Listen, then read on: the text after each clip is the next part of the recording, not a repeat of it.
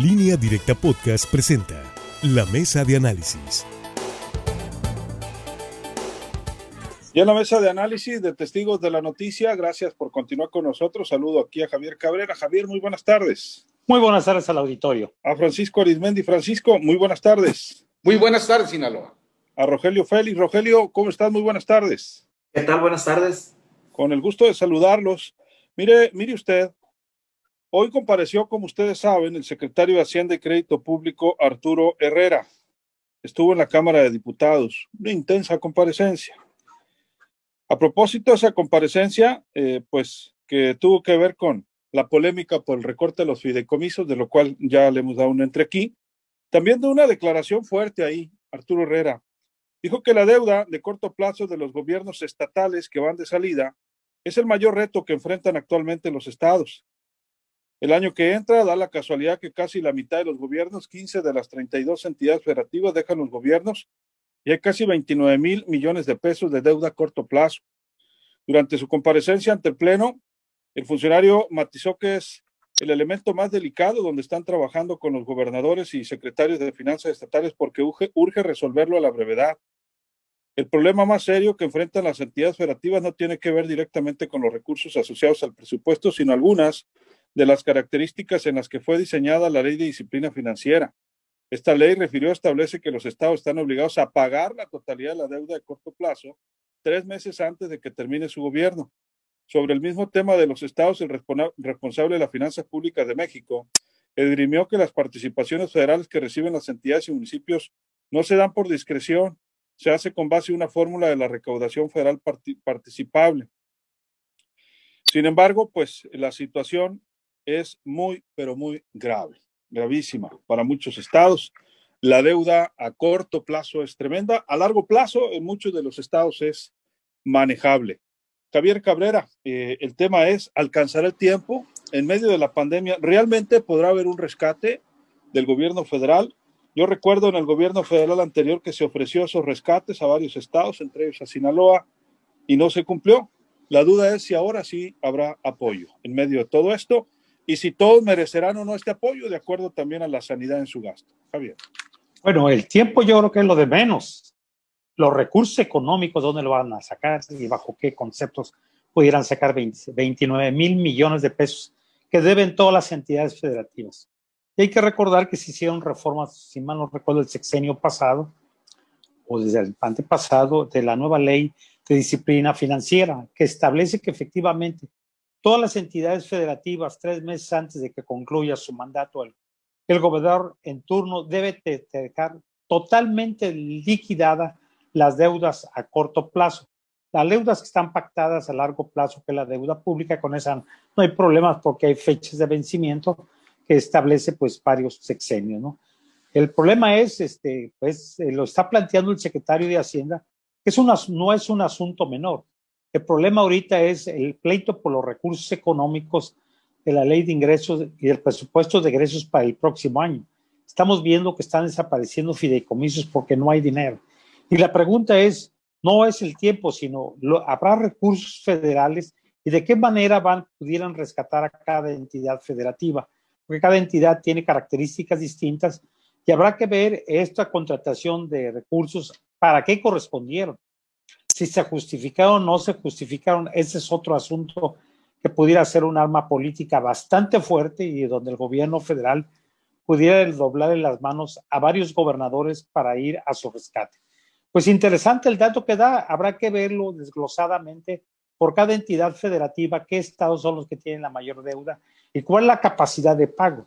En el caso de Sinaloa se tiene una deuda pública pactada a largo, a largo plazo de 7.228 millones de pesos. Es una deuda a largo plazo. De esta deuda, en esta deuda de más de 7 mil millones, habrá que decir que están incluidos las deudas que tienen los ayuntamientos, entre ellos Culiacán, que es la más alta de todos los municipios, y los organismos eh, autónomos. Me parece ser que el gobierno del Estado, si mal no recuerdo, es un poquito más de 4 mil millones de pesos que debe del, totalmente de esta deuda, que la acaban incluso en este sexenio se renegoció con las instituciones y se alargó su, su, plazo de pago. El problema va a ser para entidades federativas, que en el caso de Sinaloa, que yo creo que está en esta misma tesitura, ver cuánto es la deuda a corto plazo que tiene pendiente y que tiene que liquidar antes de que se vaya el gobernador Quirino Ordaz Coppel y tenga nueva, nuevamente las nuevas autoridades, dejarla en cero esta deuda a corto plazo. Doctora Guerra, ¿cómo está? Muy buenas tardes. Buenas tardes. Buenas tardes. Vamos contigo, Francisco. Bueno, pues ahí está el panorama económico para eh, pues todos los estados, pero aunque el secretario Arturo Herrera hizo hincapié en 15 entidades, que como coincidencia es donde va a haber elecciones en su mayoría para, para la sucesión de gobernador, de acuerdo a, la ley, que pues tres meses antes de que dejen el, gobierno del estado, cada uno de los ejecutivos estatales, tienen que tener liquidada lo que le llaman eh, la deuda a corto plazo, que pues suma, ya lo dijo Herrera, 29 mil millones de pesos de momento, porque todavía le cuelga esto, eh, quedan muchos meses todavía por delante eh, para muchos de esos gobernadores, ocho meses, siete meses, entonces esta deuda a corto plazo se puede incrementar. El panorama económico ya lo había advertido anteriormente eh, Arturo Herrera, cuando pues dijo que el 2021 y quizás hasta el 2022, pues iba a estar mucho peor en lo económico que el 2020, aún con los efectos de la pandemia. Lo que no se entiende es por qué de mañanera en mañanera el presidente López Obrador nos dice que vamos bien, que vamos a crecer el 2021 al 4.6 del Producto Interno Bruto y que las remesas que llegan de los Estados Unidos, de nuestros paisanos, pues siguen bastante bien, o sea, 35 mil millones de dólares mínimos siguen llegando a, México, lo cual pues en medio del desempleo y todo lo que ya conocemos, pues es un gran oxígeno para las finanzas y la economía de México y sobre todo para las familias beneficiadas. Pero también mm, ha presumido bastante eh, el Ejecutivo Federal, pues que aún en medio de la pandemia, etcétera, la recaudación por parte de Hacienda, por parte del SAT, ha sido bastante buena, bastante eh, fuerte, y que ahora se ha obligado principalmente, y qué bueno, a que antes los principales evasores o los principales protegidos con excepciones de impuestos, que era la élite empresarial, pues son los que están pagando a veces hasta decenas de miles de millones de pesos de adeudos al fisco. Pues que le sigan por ahí, porque también nos dijeron que llegando al gobierno federal de la cuarta transformación, nada más en el combate a la corrupción se iba a tener un ahorro de 500 mil millones de pesos. Lo que no nos dijeron si ese dinero lo íbamos a ver en fresco o no lo íbamos a ver. Entonces hay una mezcla muy fuerte en la economía, hay mensajes muy fuertes, eh, no únicamente para los ciudadanos, eh, pues que ya eh, están sufriendo el flagelo de, su dinero, de su empleo, en fin, sino que hay un mensaje político muy fuerte. Es una actitud, es una mano bastante dura la del presidente de la República para aquellos gobernadores, sobre todo los que no sean de Morena, los que sean, los que sean del PRI, los que sean del PAN, para irlos estrangulando económicamente y no dejarles ningún margen de maniobra, como suele operarse en la política, y al no haber ingreso, es decir, al, prácticamente llevarlos contra la pared en lo económico, pues eh, esto tiene mucho que ver con el proceso electoral intenso ya, intenso que se vive de cara al 2021. Su punto de vista, doctora.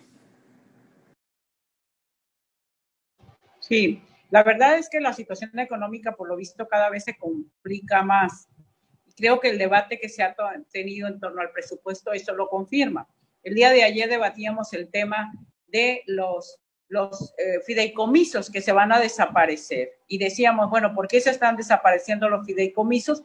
Bueno, se están desapareciendo porque es, es una bolsa que puede entrar a gobierno federal para financiar todos los programas que se tienen contemplados para el 2021. ¿Qué significa esto? Quizá la posibilidad de que se recorten algunos programas importantes, ya lo hemos comentado, de ciencia, de tecnología, de deporte, de cultura, en fin, pero realmente cada vez más se confirma la complejidad de la situación económica. Y esto pues preocupa, preocupa porque no solamente estamos hablando de un sector privado que está en aprietos, que de un de trabajadores que están en aprietos, algunos que no han podido recuperar su trabajo, que no tienen su, su como deben sus ingresos, sino de un sector público que cada vez más muestra muy poco margen de acción. Esto es simple y sencillamente una confirmación de que la situación está complicada no solo para la federación, sino también para las entidades. Y es también un debate de por dónde o por qué pueden endeudarse, porque hay que reconocer que este debate también se dio en el marco del cuestionamiento que le hacían a Arturo Herrera de por qué había crecido la deuda de la federación. Y él explicó que esto tenía que ver más con una depreciación, con una pérdida que en sí con un aumento de la deuda. Y también clarificó algo que todas las constituciones, o al menos el caso de Sinaloa, y creo que viene en todas, de para qué se debe de, de pedir prestado por parte de los estados y los municipios. Hay que recordar que hay candados en el tema de la deuda pública estatal y municipal y que además requiere siempre la aprobación de los dos tercios del Congreso, ya sea del Congreso de la Unión cuando se trata de deuda del gobierno federal, sea dos tercios del Congreso del Estado cuando se trata de deuda del gobierno estatal. Y se dice, esta deuda no puede ser para todo, no puede ser para gasto corriente, es decir, si a un estado, a un municipio no le alcanza para pagar su nómina, para pagar su aguinaldo, como seguramente pasará en el mes de diciembre, por cierto, que hay que ver con cuidado. Eso hay que recordar que 2019 se cerró con dificultad. El caso de la Universidad Autónoma de Sinaloa, lo recuerdo, tuvo que pedir prestado para pagar el aguinaldo y después andaban en problemas porque le habían retenido este dinero. Entonces, ¿todos los municipios van a tener para pagar el aguinaldo? Seguramente no. Gobierno estatal tendrá posibilidad de pagar el aguinaldo a todos sus trabajadores, seguramente no, y seguramente vamos a ver recortes. Bueno, pues también con esto estaba diciendo Arturo Herrera, cuidado, no pueden pedir prestado para pagar prestaciones. Acuérdense incluso que esto es delito, incluso se ha fincado responsabilidad de servidores públicos del pasado por haber utilizado gasto que era para otro rubro en pago de nómina. Entonces, no pueden endeudarse para todo y bueno, lamentablemente, pues los estados es lo que estaban viendo. A lo mejor para poder salvar las necesidades presentes, para poder pagar pasivos, estaban pensando en la deuda, pero le sacaron el historial. Deben bastante como para que piensen en seguirse endeudando. Muy complicadas las finanzas en el país y lamentablemente en las entidades y en los municipios es peor. Así es, nada fácil. ¿Tu punto de vista, Rogelio? Bueno, la situación económica que está viviendo México no es de este sexenio, ¿no? Hay que dejarlo muy en claro que ya se venía arrastrando un decrecimiento desde hace ya varios eh, lustros, que se ha venido agonizando con este tema de la pandemia del COVID-19 en este año 2019, pues no se puede ocultar tampoco, ¿no? Durante este año 2020. Eh, Aquí e, es muy importante lo que dijo Javier al inicio, ¿no? Que antes era costumbre de que el de atrás paga, ¿no?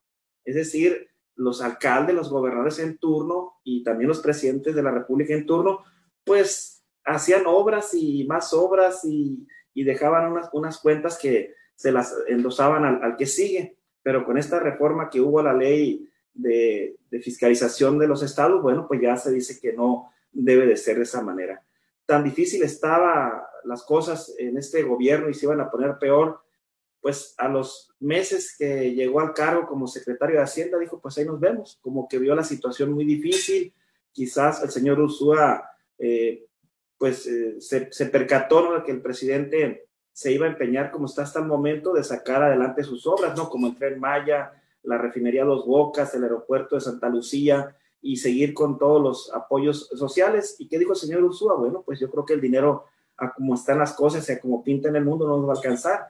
Y, y para colmo, pues se viene esta pandemia del coronavirus. Aquí es muy importante también saber si va a haber algunas sanciones contra esos eh, gobernadores que no logren pagar esas deudas a corto plazo.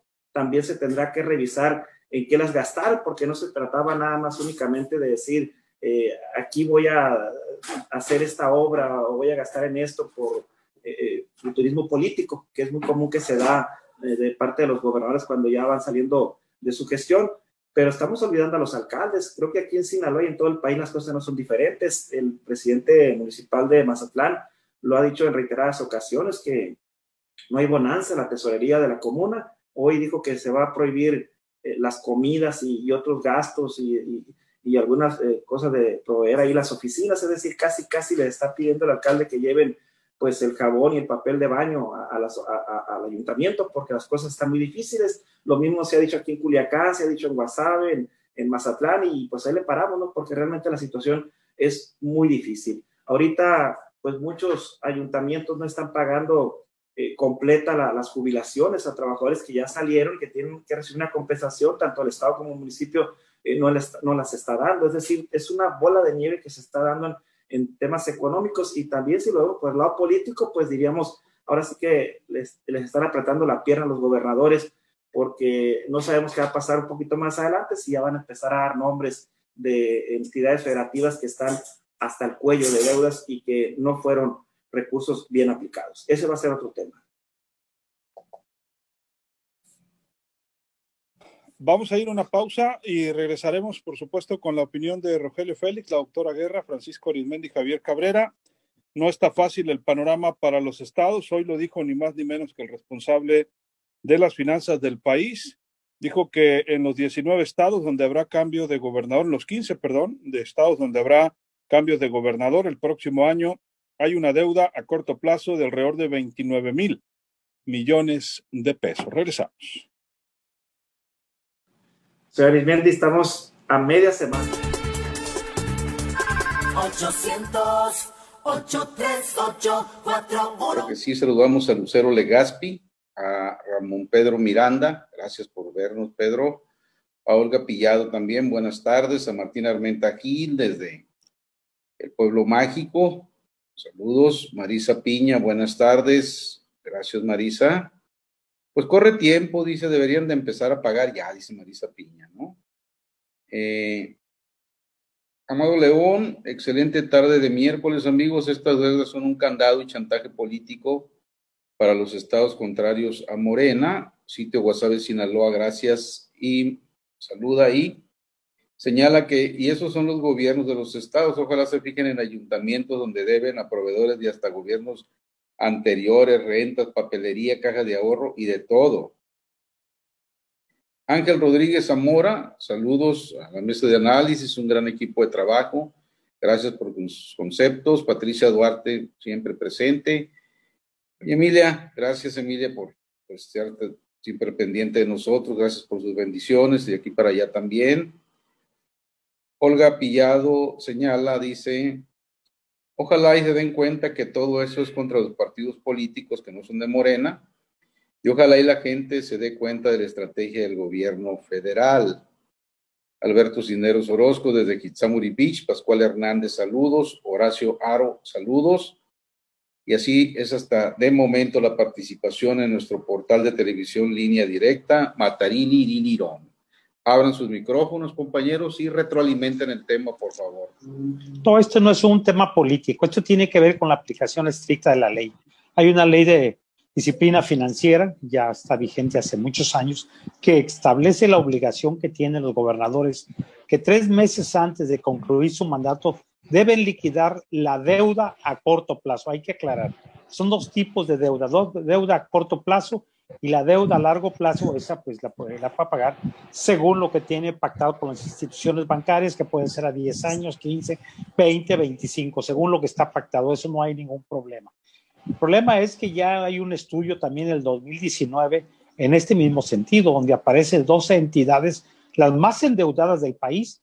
Y bueno, pues una buena noticia es que en el 2019 Sinaloa junto con otras tres entidades aparece como las, pocas entidades que he ido reduciendo su deuda pública. Entre ellos estaba, si mal no recuerdo, Querétaro, Puebla y Baja California. Solamente esas cuatro entidades, pero 12 tenían, tuvieron graves problemas de endeudamiento y sobre todo a corto plazo que no alcanzaron a pagar. Entonces no es un problema político, es solamente establecer que lo que, que establece la ley y lo dice el secretario, que sea preocupación porque a ver cómo van a hacerlo. Efectivamente. Aunque todo es político, ¿no? No, se te figura. Bueno, es que también al gobernador que va a haber, va a haber cambio le dice, te podemos ayudar, pero... Ayúdame, ayúdate que yo te ayude. Vamos ayudándonos. ¿Bajo, ¿Bajo qué diario nos gobierna el presidente López Obrador? El histórico. política, definitivamente. Benemérito de las Américas. ¿Y cuál era la máxima de don Benito, aparte de la principal que se conoce eh, mundialmente? A ver, Cabrera, tú que tienes una excelente memoria. ¿Cómo Los decía salarios. don Benito? ¿Qué tiene A que los ver? amigos, justicia y gracia. Ah, yo pensé que la cuestión de enemigos, salarios. La ley a secas. O sea, Así coño, es. ñoñón, pues, ¿no? Y la política Así siempre es. ha sido así, hombre. siempre ha sido así, independientemente del partido y del que esté despachando. eh, bueno, antes despachaban en Los Pinos, ahora se despacha en Palacio Nacional, porque cuando llegó el presidente Cárdenas al poder se negó a vivir en el castillo. Los pinos. Ahí vamos. Los Pinos, Mataril y Liro. Bueno, regresamos, ya son las 7 con 20 minutos. Vamos a comentarios finales. Estamos hablando de esta información que dio a conocer el secretario de Hacienda. Y bueno, habrá que ver eh, del otro lado, ¿no? También la gente que está detrás de todas estas deudas, Javier. Proveedores eh, de diversos insumos, eh, bancos, porque hay créditos también de corto plazo ahorita que son muy utilizados. Ya para el último año en las administraciones estatales, pues ya no aplican generalmente esos, esos eh, créditos de corto plazo. Y bueno, eh, eh, una serie de, de, de, proveedurías, ¿no? De productos y servicios que requieren también de estos pagos, eh, Javier. Sí, hay que recordar que el gobierno del estado ha contratado varios créditos a corto plazo, las van a ir anunciando periódicamente porque los recursos no llegan o los recursos no alcanzan. Y este es un asunto que no tiene que ver solamente en este sexenio. Los, los sexenios anteriores hicieron la misma práctica, hacer contratos, y ese, eso es lo que se estableció en la ley, que muchos, gobern, muchos gobernadores hacían contratos de créditos a corto plazo y se las heredaban, y los vencimientos eran al año siguiente cuando estaba el nuevo mandatario. Lo que se hizo es esta ley de disciplina financiera establecer que no pueden dejar deuda, deuda a corto plazo. Es la ley lo establece claramente porque hay sanciones bastante fuertes. Entonces, este asunto sí es problemático, lo planteó el secretario de Hacienda, son 29 mil millones de pesos. Y no es un tema nuevo, porque ya en el 2019 le decía, hay un estudio donde dos, dos estados de la República, ellos, ellos Quintana Roo, Chihuahua, Coahuila, Sonora, Baja California, Michoacán, Morelos, Veracruz, entre otros, son los que tuvieron la mayor deuda a corto plazo, que no alcanzaron muchos de ellos a pagarlo, aunque en ellos, en algunos de ellos, no sabemos qué sucedió, porque en algunos de ellos pudiera haber, eh, no sé si, no recuerdo ahorita si hubo procesos electorales. Así es. Francisco, tu comentario final. Bueno, pues ahora vamos a ver, bueno, el problema es que va a ser muy difícil que los, los gobernadores actuales de esas 15 entidades vayan a emitir alguna opinión, pero sería interesante conocer la opinión de cada uno de ellos para que nos digan a, cuánto asciende actualmente la deuda a corto plazo y las posibilidades más allá de lo legal de que tengan que liquidar esos endeudamientos a corto plazo. Pero como dice la doctora Tere Guerra ahorita en la pausa, independientemente de que es un enfoque económico, pues eh, ahorita todo es política, todo es política y lo estamos viendo en la medida que el poder político del presidente López Obrador, pues no hay día que no se incremente, en cuanto a tener todo en un puño, y ahí tenemos eh, eh, la desaparición de todos esos fideicomisos que le van a aportar alrededor de 68 mil millones de pesos. Garantiza Arturo Herrera que muchos de los eh, fideicomisos que van a desaparecer no significa que de repente pueda beneficiar a, muchos de los que dependían de ellos, como el Fonden, por ejemplo, eh, como los aspectos de la cultura, como el cine. Pero ¿de qué se trata? Pues se trata de que el presidente quiere él decidir, ¿no? Eh, directamente a quién sí, a quién no, es decir, como nunca, y eso es poder. El presidente al tercer día que tomó posesión, su frase fue, ya tengo los hilos del poder en mi mano y apretó el puño. A los tres días que tomó el puño, entonces llegó con esa ansia de poder y aparte muy fortalecido por más de 30 millones de, de votos, y él sabe esa fortaleza, y le está utilizando a todo lo que da. Vamos a ver si en muchos de los excesos que ha cometido, pues eh, eh, políticamente no le truena el 2021, pero está apretando cada vez más, más, más, más, y también el presidente que gobierna bajo el ideario histórico de don Benito Juárez, que él siempre se refiere a él, y que también dijo en una mañanera, no se equivoquen, dijo, Juárez está gobernando. Pues una de las máximas de don Benito era que a los amigos justicia y gracia, y a los enemigos la ley a secas. Es, es, eso se aplica toda la vida, esté quien esté, gobernando este país, no, no únicamente el presidente López Obrador. ¿eh? Doctora Guerra, su comentario final. Sí, pues si el dinero no alcanza, sea en lo particular o en lo público, lo que se hace pedir prestado.